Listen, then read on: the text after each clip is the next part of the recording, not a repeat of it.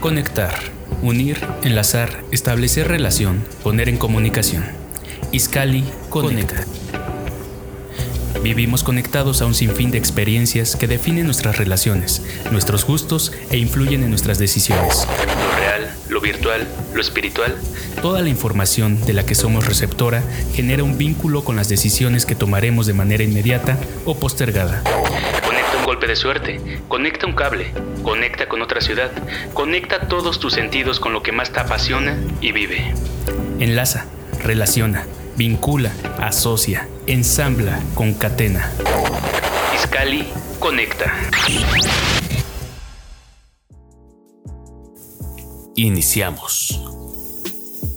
Amigas y amigos iscalenses, bienvenidos una vez más a su podcast Iscali Conecta alrededor de una pandemia que muta mes con mes y pareciera no tener fin, ya vivimos un sismo, diversas inundaciones y el desgajamiento de un cerro que sepultó a más de una decena de domicilios. Hoy es preciso platicar una vez más con autoridades competentes que nos ayuden a entender los diversos temas, así como saber qué hacer Nunca estará de más escuchar las recomendaciones e indicaciones a causa de una tragedia que llamamos natural. El comandante Samuel Carrillo, perteneciente a la Unidad de Protección Civil y Bomberos de Cuautitlán Izcalli, nos acompaña para hablar sobre acciones que la unidad ha realizado en apoyo de los diferentes acontecimientos, así como sus recomendaciones. Bienvenido. Gracias, ¿qué tal? Muy buenas tardes. Mi nombre es Samuel Carrillo, eh, soy, tengo el cargo de segundo comandante en el Alce Cuerpo de Bomberos Cuautitlán Izcalli. Pues vamos a iniciar así como fueron pasando las cosas, aunque las inundaciones fueron un poco antes que el sismo, pero vamos a hablar del sismo del pasado 7 de septiembre con una magnitud de 7.1 con epicentro en Acapulco. Eh, ¿Cómo se vivió eh, o cómo lo vivió la unidad y los reportes que tiene aquí en Cuautitlán Izcalli? Sí, claro. Eh, de primera instancia, nosotros nos activa vía, vía Sky Alert, una aplicación que traemos la mayoría en el teléfono. Se nos activa y nos damos, percatamos de la, en este caso, de la alerta sísmica. Inmediatamente se despliegan las unidades, eh, camiones de bomberos, ambulancias, personal, a verificar que no, no, tengamos afectaciones dentro del municipio. ¿Cuáles son los, ah, principales que podríamos tener? Cuidamos mucho los edificios altos, lo que es toda la zona de, edificios, Infonavit Norte, este, Unidad Ferrocarrilera, Santa María de las Torres, el Campo 1, así como edificios gubernamentales como es Palacio Municipal, como es el edificio de Peragua, el Hospital Materno Infantil de, la Quebrada, de Santa María de las Torres, y el Hospital del IMSS de la Quebrada. Entonces hacemos una revisión por toda, toda la periferia buscando que no tengamos afectaciones. Y afortunadamente este, no tuvimos ninguna, ninguna afectación con respecto al sismo. Realmente se sintió fuerte, fue algo similar a lo del 2017, este, pero hubo alguna algún llamado de la población que se haya comunicado con ustedes, que fueran a revisar su, su casa. Eh, hasta el momento se ha, se ha, acercado la gente, si se acerca y vamos y hacemos la revisión, las revisiones pertinentes. Eh, con los sismos del 2017 se hicieron mucha revisión sobre la, la unidad de habitación Niños Héroes. En esta ocasión nos hablaban y también eh, acudimos, acude gente a hacer la revisión pertinente. Obviamente nos hacemos acompañar de, gente de, eh, experta en, el tema, ¿no? Como un arquitecto, un ingeniero de la Dirección de Obras Públicas. Buscamos trabajar en conjunto. Y hacen como el peritaje al final, ¿no? Así es. Este, ¿qué acciones deberíamos de... Creo que México, en especial donde se sienten los temblores, este, ya tiene esa cultura y que año con año se refuerza, pues no, no, lo dejamos pasar, no se olvidan eh, estos, estos temas, pero habrá otra gente que todavía no toma las medidas eh, necesarias y más diciendo que aquí supuestamente no se siente, no, no, puede haber algo. No pasa nada. No pasa nada. Este, no, no, no estamos preparados, al final de no sabemos cuándo se iba a pasar algo denos algunas recomendaciones o qué hacer en el momento de... Sí, yo creo que eh, los sismos son impredecibles. Los sismos, eh, a pesar de que mucha gente nos puede decir, este, geólogos pueden decir va a temblar tal día, no. Es, totalmente impredecible un, un, sismo. Este, ¿Qué podemos hacer? Yo creo que el punto importante es la capacitación.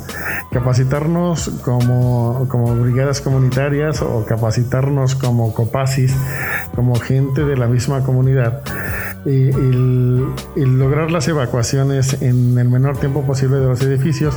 Al momento de, pues recordemos lo que se nos enseña desde el kinder, ¿no? No grito, no corro, no empujo. Entonces, esa es la, parte importante.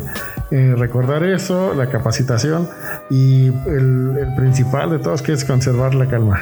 Conservar siempre la calma. Hay que trabajar con la cabeza fría, si no, no, no salen las cosas. Eh, nos comentaba que operativamente son 60 bomberos, ¿se movilizan todos o cómo empiezan a trabajar? Así es, empezamos a movilizarnos turno, este, todos. Eh, estamos ubicados en tres estaciones y las tres estaciones salimos a, prestar el servicio. Tenemos una, una estación en Avenida Huehuetoca, tenemos otra estación en, este, en San Francisco de Tepojaco, sobre el centro, y tenemos una en Bosques del Lago. Bosques del Lago también, pegado a lo que es la colonia 3 de Mayo y obviamente la estación central. Entonces este, salimos todos a hacer recorridos por todas las zonas de edificios altos o de eh, edificios antiguos que podemos tener dentro del municipio. O quien se los pida, ¿no? También este, si la ciudadanía dice, ah, así le apareció una grieta, pueden venir, por favor. Si la gente nos lo solicita, con todo gusto vamos y, prestamos el auxilio. Ok, esto, eso sí es muy importante, siempre han estado muy cerca de la ciudadanía que así, así lo, lo requiera. Eh, pasamos a otro tema, pero en el mismo día, 7 de septiembre, hubo inundaciones en el Estado de México eh, y pues una muy fuerte en Hidalgo donde murieron 17 personas en el hospital del Instituto Mexicano del Seguro Social en Tula Allende, específicamente. Aquí en Cautitlán Izcalli estuvo lloviendo, pero realmente cuando hubo afectaciones y, e inundaciones y encharcamientos fue el día 8 de septiembre. Coméntanos para los discalenses que nos están escuchando que, cuáles fueron las colonias afectadas y qué actividades o qué realiza, cómo se movilizó la unidad para poder este, salvaguardar a la ciudadanía. Sí, bien, eh, el día 8 sí tuvimos eh, inundaciones. Eh, normalmente nosotros llamamos encharcamientos de la rodilla hacia abajo, ¿no? Este, lo manejamos como encharcamientos. Tenemos sitios susceptibles a encharcamientos, pero esta vez fueron sitios de inundación. Lo que fue la zona de Cofradía 3 específicamente, tenemos un bloque de 200 casas. De esas 200 casas se vieron afectadas un aproximado de, de, 40, de 35 a 40 casas con 20 centímetros, de 20 a 25 centímetros dentro de las casas, ya en el nivel del agua. Eh, esto, eh, las bombas de operagua se vieron rebasadas, se vieron rebasadas por la cantidad de lluvia que, que pasó. Estuvimos hablando de 45 o 50 minutos de lluvia fuerte, una lluvia atípica dentro del municipio, normalmente habían sido muy, muy tranquilas. Y en esta ocasión sí se vio rebasado el sistema de agua potable de, de Operagua. Las bombas trabajaban al máximo, estuvieron trabajando, pero tardó en, bajar el agua. Entonces estuvimos apoyando lo que fue esa zona de eh, Cofradía 3, estuvimos trabajando en Cofradía 3, eh, retirando basura, ayudándole a, a la gente, este, obviamente en la, en la limpieza, eh, destapando las coladeras porque hay mucha basura en la calle, hay mucha basura. Yo creo que la debemos de entender como ciudadanos el, el, juntar y reciclar nuestra basura. en este caso había demasiada basura en, en las calles y esto pues ayudó a que también las coladeras se taparan. Nosotros nos dimos a la tarea de destapar coladeras y estar vigilando que no fuera, no fuera ocasionado un accidente el que destapáramos las coladeras. Entonces eh, bajó rápido el nivel, bajó rápido el nivel en la zona de Cofradía 3 y de ahí nos trasladamos a ex Hacienda San Miguel, donde sí tenemos un poquito más elevado el nivel de, el nivel de agua y ahí estuvimos trabajando toda la noche el señor presidente nos instruyó, así es, el señor presidente nos instruyó para apoyar a esa gente hasta, hasta que quedara de manera normal, la vuelta a la normalidad que le llamamos nosotros. Estuvimos trabajando toda la noche en, en sacar el agua, en ayudar a, lavar patios, calles, cisternas. Cisternas. Este, en, sí, en conjunto con, con Operagua. Y el día siguiente, la limpieza de calles, limpieza de calles y retiro de basura con el apoyo de servicios públicos. Cabe destacar que no es eh, la lluvia o las inundaciones provocadas por la basura. Además, eh, que eso es sorprendente que llevo varios años viviendo en Iscali y la, no entiende la gente. Creo que más allá ya de reciclarla, que ese programa y ese tipo de de conciencia se necesitan años para poder eh, concretarla, pero ya al tirar la basura en la calle es un, relajo. ¿no? Así es. Pero bueno, decía que es importante recalcar porque unos medios, de, eh, algunos medios de comunicación dicen o comentaban que ya se habían desbordado los ríos y me parece que fue pura lluvia de, pura agua de lluvia. Así es, es correcto, únicamente fue agua agua de lluvia.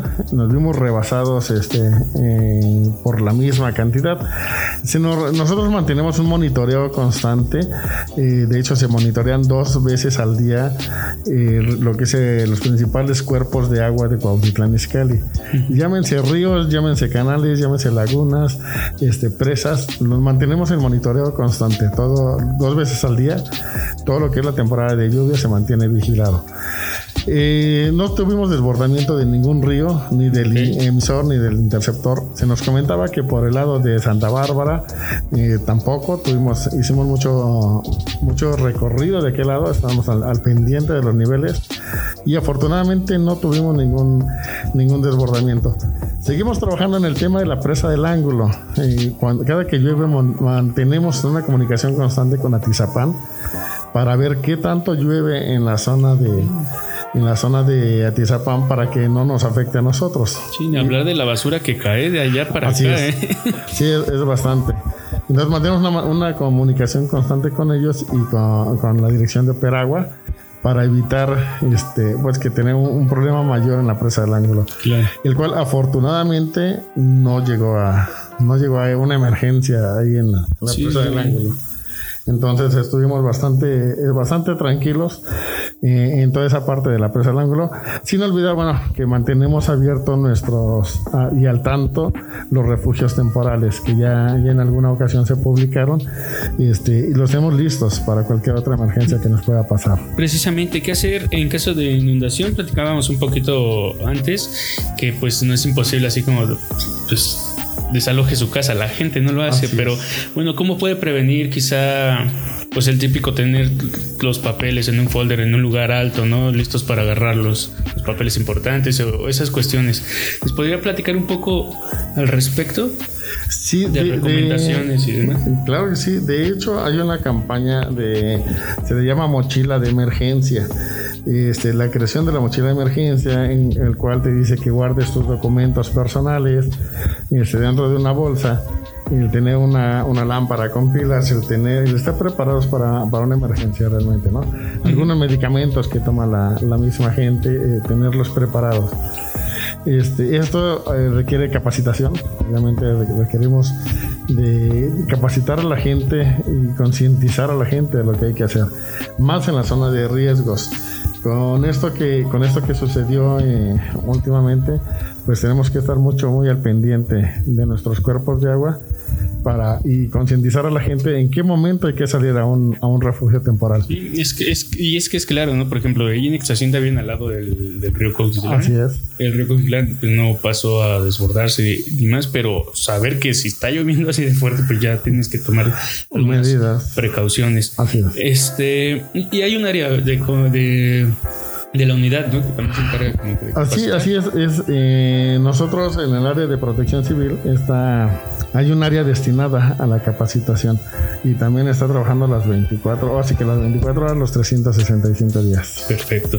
Pues vamos por el, el último tema que ha pasado en este, que pasó en la primera quincena de, de, septiembre y fue el pasado 10 de septiembre el desgajo del cerro, de una parte del cerro del Chiquihuite, en Tlalnepantla, en la colonia, Lázaro Cárdenas.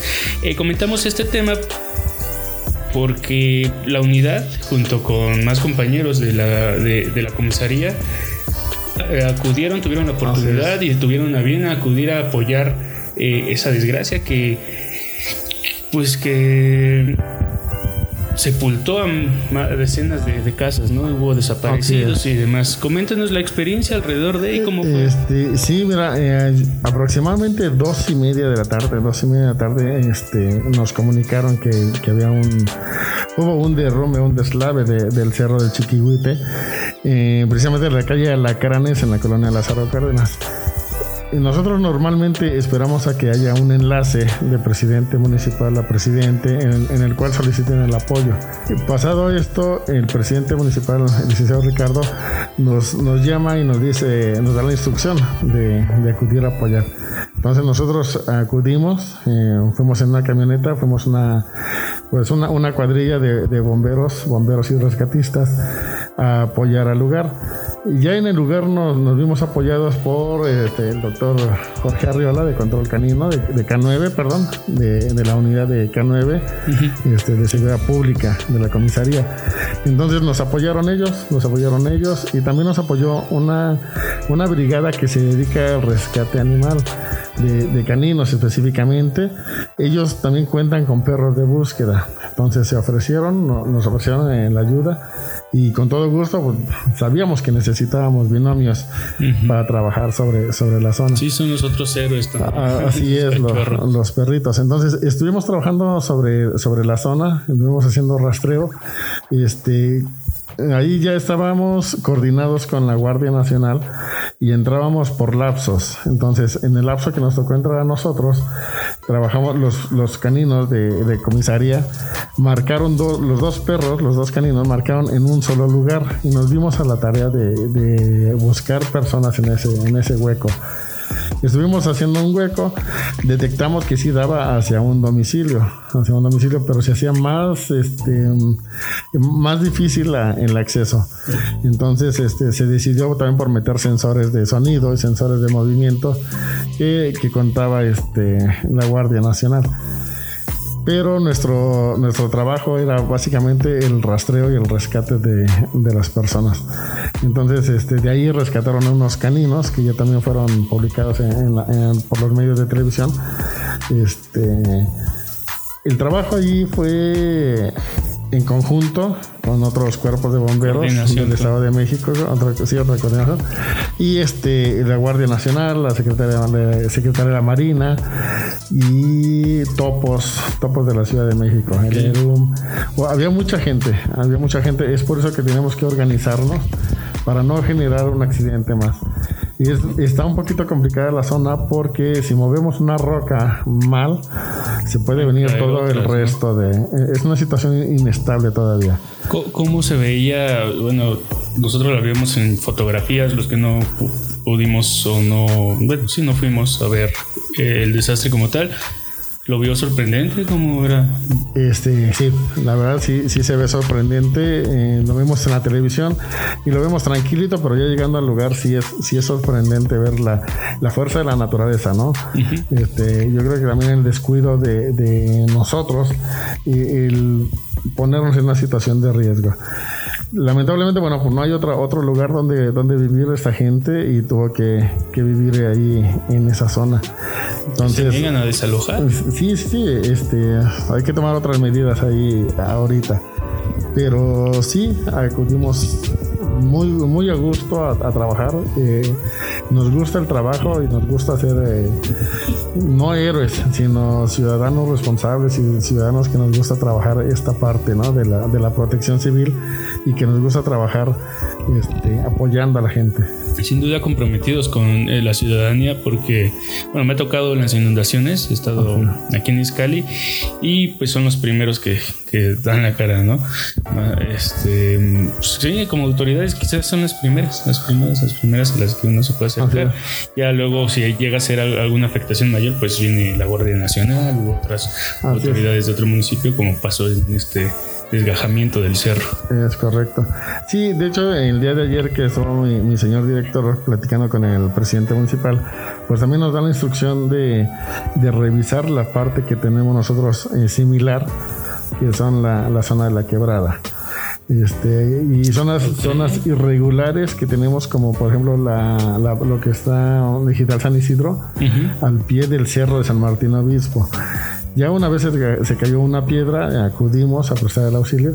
Entonces tenemos que poner también cuidado en esa parte. Se cae el mundo, ¿no? Ah, ¿Y hay peligro? ¿Cierto peligro? Este, necesitamos hacer trabajos de, en conjunto con, yo creo que con la universidad, este, para que nos manden geólogos y ver la, la, estabilidad de, en este caso, del Cerro de San Martín. Me acuerdo mucho de que pasó también una vez en un cerro, no recuerdo bien, pero era en Santa Fe, ¿no? Que había pasado un tema similar y había un edificio hasta arriba. Así es. Sí, grandote.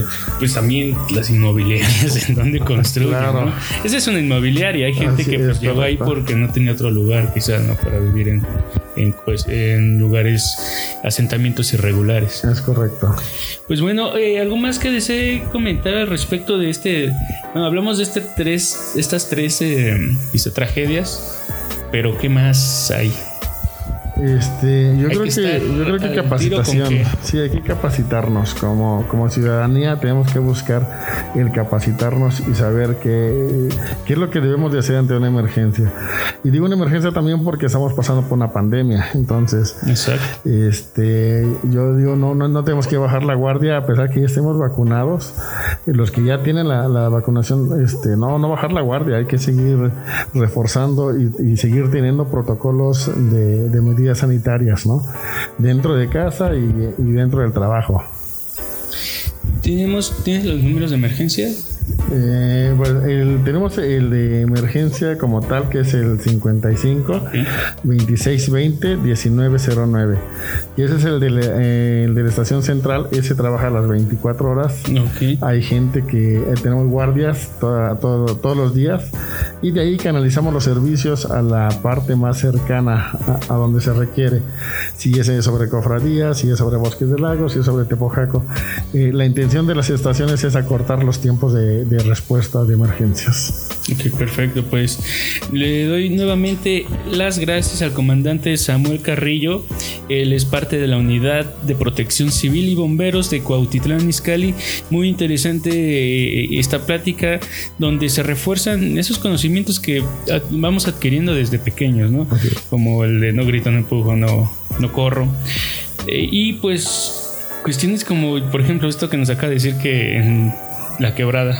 podría ser, muchos podríamos desconocerlo, pero sin embargo puede pasar algo. Entonces hay que estar siempre atentos de nuestro entorno y cómo se va, cómo se va desenvolviendo la naturaleza con nosotros y capacitarnos, ¿cierto? Es correcto.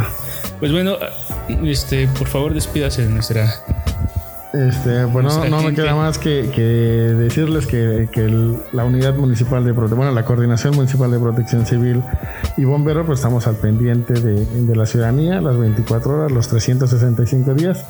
Y los teléfonos de emergencia es el 55 26 20 1909. Muchas gracias, comandante. Pues así llegamos, amigos y amigas de Cuautitlán Izcalli, al podcast, eh, al final del podcast Izcalli Conecta. Eh, muchas gracias por escucharnos y nos escuchamos la próxima. Conectar. Enlazar entre sí aparatos o sistemas de forma que entre ellos pueda fluir algo material o inmaterial, como agua, energía, señales y más. De esta manera nuestro enlace se interrumpe. Iscali conecta. Te espera en la próxima emisión.